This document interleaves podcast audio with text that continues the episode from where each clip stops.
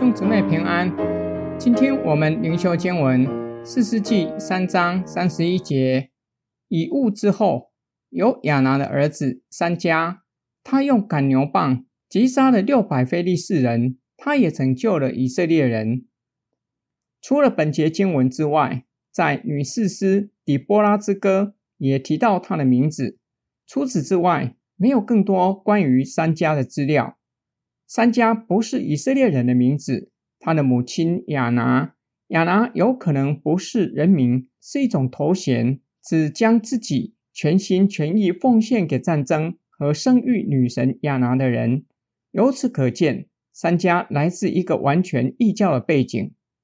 上主兴起这样背景的人做以色列人的拯救者，他使用一根赶牛的棒子作为武器。击杀了六百个非利士人，拯救了以色列人。编辑者将三迦放在士师记第三位士师，他跟士师记最后几位的士师参生同样都是孔武有力的人，单凭个人的力量击杀了敌人。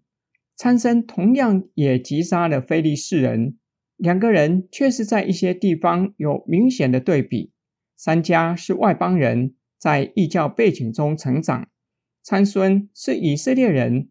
编辑者没有明显提到三家个人的品性，参孙却是一位我行我素、道德败坏的士师。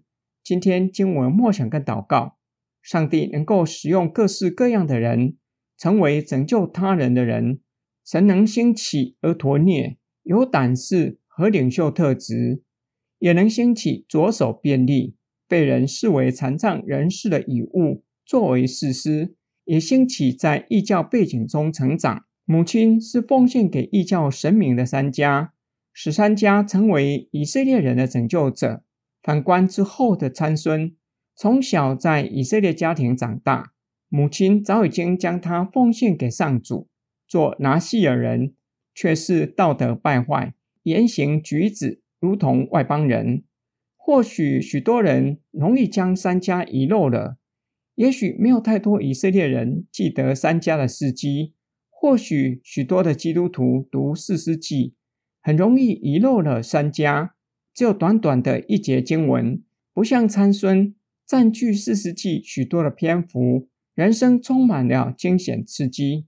但是上帝没有遗漏三家。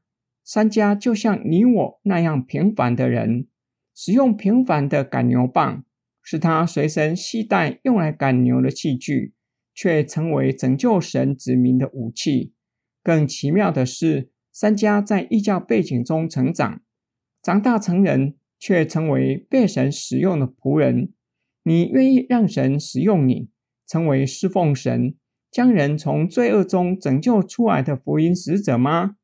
神使用你的方式，或许使用你的双手。使用你平常从事的工作来引领人归主，你愿意吗？我们一起来祷告，爱我们的天父上帝，感谢你借着三家激励我们，感谢你不仅将我们从罪恶中拯救出来，也愿意使用我们成为福音使者，将我们从罪恶中拯救出来。求主使用我们，成为领人归主的福音使者。